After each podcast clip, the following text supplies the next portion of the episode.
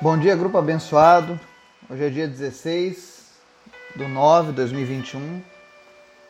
A gente está aqui mais uma manhã para buscar a palavra de Deus, direcionamento, ensinamento, para que a gente possa ter uma vida saudável diante daquele que nos criou, né?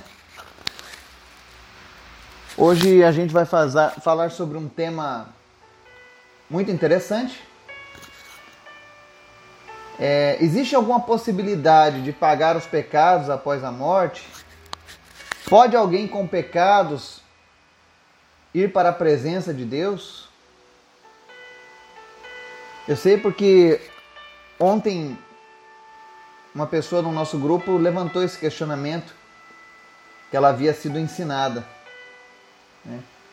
Algo que não está na Bíblia, mas que foi ensinado. E eu dou graças a Deus pela vida dela, porque hoje ela tem a compreensão da palavra de Deus e com isso a segurança garantida por Deus. Mas eu sei que tem muitas pessoas que ainda possuem certas dúvidas devido a alguns ensinamentos que muitas vezes não possuem nem mesmo base bíblica. E eu gostaria de falar sobre isso com você. Eu peço que você coloque de lado a ideia da religiosidade, da tradição e que você faça como eu, coloque a Bíblia como única e suficiente regra prática de fé. Amém? Então eu creio que vai ser um estudo bem interessante para nós. Também quero pedir que você esteja orando pela família do, do Laurindo. Nós oramos por ele cerca de um ano. Vimos Deus fazer os seus milagres. Deus concedeu a ele um, um, tempo a mais com sua família, mas tudo tem uma hora, né? Então que Deus venha consolar essa família, que Deus venha aquietar o coração deles e principalmente que eles não desistam de continuar andando com Deus. Nós sabemos que muitas vezes quando a gente é frustrado, há uma tendência natural da carne em nos afastar de Deus, querendo culpar a Deus. Mas eu quero que você ore por essa família para que eles continuem perseverantes na presença de Deus. Porque aqueles que ficam, ficam porque ainda possuem um propósito a ser cumprido através da vida com Deus. Então que eles possam descobrir esse propósito. Amém? Então ore por essa família, por cada um deles, para que Deus esteja consolando. Vamos orar? Obrigado, Deus, porque tu és bom, tu és maravilhoso. Tu és o Deus da provisão, tu és o Deus que pode todas as coisas. E nós queremos te agradecer, Senhor, por tudo que o Senhor tem feito. Pela tua bondade, pela tua grandeza, pela tua palavra que tem nos alimentado todos os dias. Obrigado, Jesus, pela tua palavra. Obrigado também, Jesus, por cada pessoa que nos ouve, por cada pessoa que está todos os dias estudando a tua palavra, crescendo em tua presença, que o Senhor venha manifestar a tua presença de uma maneira poderosa, que essa pessoa seja instrumento do Senhor onde quer que ela esteja. Quando alguém estiver passando por dificuldades, que ela tenha ousadia, que ela tenha autoridade espiritual para orar por essas pessoas e que o Senhor venha manifestar a tua glória através da vida dessas pessoas. Meu Deus, transforma cada ouvinte nosso em uma coluna tua nesta terra. Alguém que vem trazer luz, que vem fazer a diferença em meio às trevas. Fortalece cada pessoa, cada família. Aqueles que estão passando por um momento de tribulação, que eles encontrem paz em Ti, Jesus. Que eles encontrem descanso em meio à tempestade. Porque nós cremos que o Senhor está no barco. E quando o Senhor está no barco, Senhor, a tempestade é obrigada a se acalmar. Que nós possamos descansar em Ti, Pai. Visita os que estão enfermos nesse dia. Aqueles que estão passando por quimioterapia, que passaram por cirurgias do câncer, em nome de Jesus, que o câncer nunca mais retorne. Aqueles que estão com câncer ainda, não importa o nível, o Senhor pode trazer a cura, Pai. Mas especialmente, traz salvação para todas as pessoas que ouvem essa mensagem. Manifesta, Deus, a tua salvação através do teu nome, Jesus. Obrigado, Jesus, por esse momento que nós temos todos os dias em tua presença. Te pedimos nessa manhã em especial que o Senhor fale conosco, nos ensine, fale ao nosso coração aquilo que precisamos. Que todos possam ter certeza da salvação em Ti, Jesus. Nós oramos e te agradecemos, Pai, no nome de Jesus. Amém. Ontem surgiu essa indagação e eu gosto muito de ouvir isso. Porque aí a gente pode direcionar a palavra de Deus para tirar as suas dúvidas. Eu sei que essa pessoa, Nádia, o Senhor já tem falado com ela de uma maneira tremenda. Eu sei que ela já compreende, mas eu sei que tem pessoas que ainda não compreendem sobre a salvação. E aí eu faço uma pergunta, né? Pode alguém em pecados, depois da morte, ir para o céu? Existe algum jeito de pagar os pecados após a morte? Pagar os pecados de alguém que já morreu? Preparar alguém para encontrar com Deus após a morte? A resposta é clara: é não. A Bíblia não deixa nenhuma margem acerca desse assunto. O que a Bíblia deixa bem claro é que enquanto estivermos vivos, nós temos a oportunidade, nós temos a opção de aceitarmos a, o perdão oferecido por Jesus. E uma vez que você aceita o perdão entregue por Jesus e você passa então a ter uma vida com Cristo, você é salvo. E uma vez salvo, falo isso abertamente, salvo para sempre. A Bíblia diz que quando você entrega a sua vida, Deus escreve o teu nome no livro da vida. Eu não ouvi falar na Bíblia de uma borracha para apagar o nome do livro da vida. Tipo, o Pedrinho vai lá e entrega a vida para Jesus, ele de coração ele reconhece que Jesus é o salvador dele, ele vai lá e entrega a sua vida. Ele não é perfeito, ele tem alguns erros, mas o coração dele, a vida dele está pautada em agradar a Deus, ainda que ele seja falho. Deus não vai lá e apaga o nome dele porque ele, ah, eu cometi um deslize. Não, a Bíblia não diz isso. Mas João 5:24 e eu não quero deixar na minha palavra, eu quero que você tenha essa compreensão, tenha esse entendimento baseado na palavra de Deus. João 5, 24. Se você puder ler na sua Bíblia, diz o seguinte: Eu asseguro, quem ouve a minha palavra e crê naquele que me enviou, tem a vida eterna e não será condenado, mas já passou da morte para a vida. Palavra de Jesus. Se você ouve a palavra de Jesus e crê em Deus, naquele que enviou Jesus, ele garante que você tem a vida eterna e não será condenado, mas já passou da morte para a vida. Ou seja, Jesus não fala, olha, tem pessoas que ouvirão a minha palavra, mas eles não vão ter tempo e aí eles vão para um lugar intermediário, onde depois eles podem ser salvos, né? Não, não existe esse lugar intermediário na Bíblia. Alguns chamam de purgatório, limbo, né? Mas não existe. Existe a terra, onde nós estamos agora em vida, e existe o céu e o inferno. Paraíso e lugar de tormento. Não existe outra opção. E aquilo que você fez em vida vai definir aonde você vai passar a sua eternidade. Se você ouviu a palavra de Jesus e creu, e quando fala em crer aqui, fala em se comprometer com ele de fato. Você vai ter a vida eterna. Então você que já entregou a sua vida para Jesus, e está vivendo com Jesus e está estudando a palavra todos os dias, buscando, orando, tenha certeza, você está salvo. Timóteo, 1 Timóteo, capítulo 1, versículo 15 diz assim: Esta afirmação é fiel e digna de toda aceitação. Cristo Jesus veio ao mundo para salvar os pecadores, do quais, dos quais eu sou o pior. Isso foi Paulo quem disse. Então, qual foi o objetivo de Jesus vir ao mundo? Salvar os pecadores. Então, se Jesus salva os pecadores, ele não salva pela metade. Não existem pecados que ficaram em aberto que precisam ser tratados após a morte. É por isso que, segundo a Bíblia, você nunca vai encontrar, por exemplo, uma missa de sétimo dia, uma missa de um ano, em homenagem aos mortos.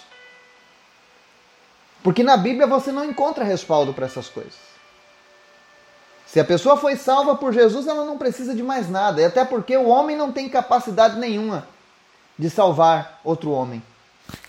Nós podemos anunciar o Evangelho, nós podemos te ensinar a, a conhecer a palavra de Deus, mas a salvação é algo individual. É algo que cada pessoa precisa conquistar em Cristo. É por isso que Jesus fala que você precisa aceitar o perdão que ele oferece. Porque tem pessoas que não querem. Tem pessoas que, ah, não, eu creio em Jesus, que ele veio salvar o pecado. Mas eu também creio que eu posso reencarnar e também me purificar. Isso é salvação pelas obras. A Bíblia diz que nós não seremos salvos pelas obras. Outros dizem: não, Jesus salva, mas Jesus é muito ocupado, então vou pedir ajuda para para algumas das pessoas que andaram com Jesus aqui nessa terra, porque eles, como eles conhecem Jesus, eles também podem me ajudar. Não, ninguém pode te ajudar. Somente Deus é onipotente, onipresente e onisciente. Mas existe algo que Deus fez: salvar os pecadores. Portanto, se você reconhece que você é um pecador, e você está dizendo agora nesse momento: eu não quero perder a minha salvação, eu não quero perder a minha vida, eu quero ser salvo. Entregue a sua vida para Jesus. Jesus veio ao mundo somente para isso. Ele passou a morte de cruz, ele sofreu, ele foi humilhado, ele foi espancado, foi cuspido, deixaram ele nu diante das pessoas para que os pecadores tivessem a chance. Quem são os pecadores? Todas as pessoas que nascem nessa terra nascem pecadores. Porque o pecado é como se fosse um gene passado de geração em geração. Mas será que Jesus salva mesmo? Hebreus 7,25 diz assim: Portanto, ele é capaz de salvar definitivamente aqueles que por meio dele se aproximam de Deus, pois vive sempre para interceder por eles. A Bíblia não diz que Jesus ocasionalmente salva uns aos outros, não. definitivamente ele é capaz de salvar. E olha o que a Bíblia diz: Jesus intercede pelas nossas vidas. A Bíblia diz que ele está à destra do Pai intercedendo por nós. Ele é nosso advogado. Quando eu e você erramos, mas o nosso coração pertence a ele, Satanás vem acusar e Jesus, opa, ele é meu filho, ela é minha filha. Ele errou, porque a carne dele fraquejou naquele momento, mas ele já pediu perdão e eu já aceitei. Então não toque nele, é minha salvação que está operando na vida dessa pessoa. É assim que Jesus faz. Ele salva definitivamente. Se você foi salvo por Jesus, não precisa missa de sétimo dia, não precisa inventar um purgatório, não precisa inventar uma reencarnação ou outras coisas mirabolantes. Jesus é poderoso e suficiente para salvar qualquer um que se aproxime. E o que é melhor, ele garante isso. João 10, 28. Eu lhes dou a vida eterna, e elas jamais perecerão. Ninguém as poderá arrancar da minha mão. É Jesus falando das suas ovelhas, dos salvos. Uma vez que você recebeu a vida eterna, ninguém mais pode arrancar você da mão de Jesus. E há quem diga: ah, mas teve Fulano que andou muitos anos e depois se afastou e nunca mais voltou. Então ele nunca foi. Ele se iludiu. Ele foi religioso. Mas Jesus busca relacionamentos. Eu creio que a palavra mais usada em todas as mensagens que nós temos falado é: tenha um relacionamento com Deus. Sinta prazer na presença de Deus. Não precisa esperar a sua morte para você saber como vai ser viver com Deus. Você pode começar a viver com Ele desde já. Eu fiquei muito feliz essa semana, meu coração se encheu de alegria. Quando outra pessoa do nosso grupo, a dona Neila, deu seu testemunho do Espírito Santo falando com ela, de uma maneira que ela jamais tinha sentido em sua vida. E isso é, é relacionamento com Deus. E isso deveria ser o normal para o cristão. Esse relacionamento que muitos têm com Deus, um relacionamento frio, distante, dogmático, ritualístico, não foi isso que Deus preparou para nós. Se não fosse assim, não, não nos chamava de filhos. Ainda que alguns pais, infelizmente, tenham criado seus filhos na frieza, distanciados, mas o nosso Pai Celestial não é assim. Ele gosta de um, de um relacionamento juntinho. É aquele relacionamento do pai que está ali sempre junto do filho, cuidando, zelando, conversando. Sabe aquela pessoa que você gosta de conversar? Eu não sei se você tem pessoas assim, mas eu tenho algumas pessoas na minha família, alguns amigos, algumas pessoas da minha vida que eu gosto de conversar. Pessoas que eu falo quase todos os dias. E quando eu falo com essas pessoas, eu sempre me lembro na minha memória acerca do relacionamento com Deus, é da, tem que ser da mesma maneira. Todos os dias eu e você temos que chegar e sentar e falar: Senhor, e aí, como é que está? Fala comigo, Jesus, eu quero sentir a tua presença. Nós precisamos disso. É por isso que essa vida com relacionamento com Deus é diferente. E tenha certeza, se você foi salvo por Jesus, e somente Jesus pode salvar o homem, ninguém mais. Nenhuma outra divindade, nenhum outro nome. A Bíblia diz que não há nenhum outro nome debaixo dos céus ou na terra pelo qual nós possamos ser salvos. Ninguém pode salvar você a não ser Jesus. Nem mesmo aqueles que foram excelentes na sua caminhada com Cristo podem te salvar. Mas Jesus pode. E uma vez que ele salvar você, nada mais pode te tirar dessa salvação. Se verdadeiramente você foi salvo por Jesus, você vai amar Jesus, você vai andar com Jesus, você vai desejar as coisas de Jesus. Então entregue a sua vida para Jesus. E você pode ter a certeza que o que te espera do outro lado é a eternidade ao lado de Deus. Se você nunca fez essa oração na sua vida, se você nunca entregou a sua vida para Jesus, ou então talvez você diga assim: ah, eu sempre amei Jesus e a minha vida sempre foi dele, mas você nunca declarou isso abertamente. Declare nesse momento. Diga para o Senhor nesse momento: Senhor Jesus, eu recebo o perdão oferecido por, por ti lá na cruz. Eu reconheço que tu és o único que pode me salvar e eu quero a minha salvação nesse momento. Salva minha alma, Jesus. Perdoa os meus pecados e me ajuda a partir de agora a não pecar mais contra ti. Faça essa oração. E se você está fazendo essa oração pela primeira vez, deixa o seu testemunho aqui no grupo. Para que a gente esteja orando por você, para que Deus continue fortalecendo tua decisão e firmando os teus passos. Nós estamos aqui para nos ajudarmos uns aos outros. O meu objetivo aqui é que um dia eu possa ir para o céu e eu encontre você. Não apenas você, mas a tua família, os teus amigos, as pessoas que nós amamos.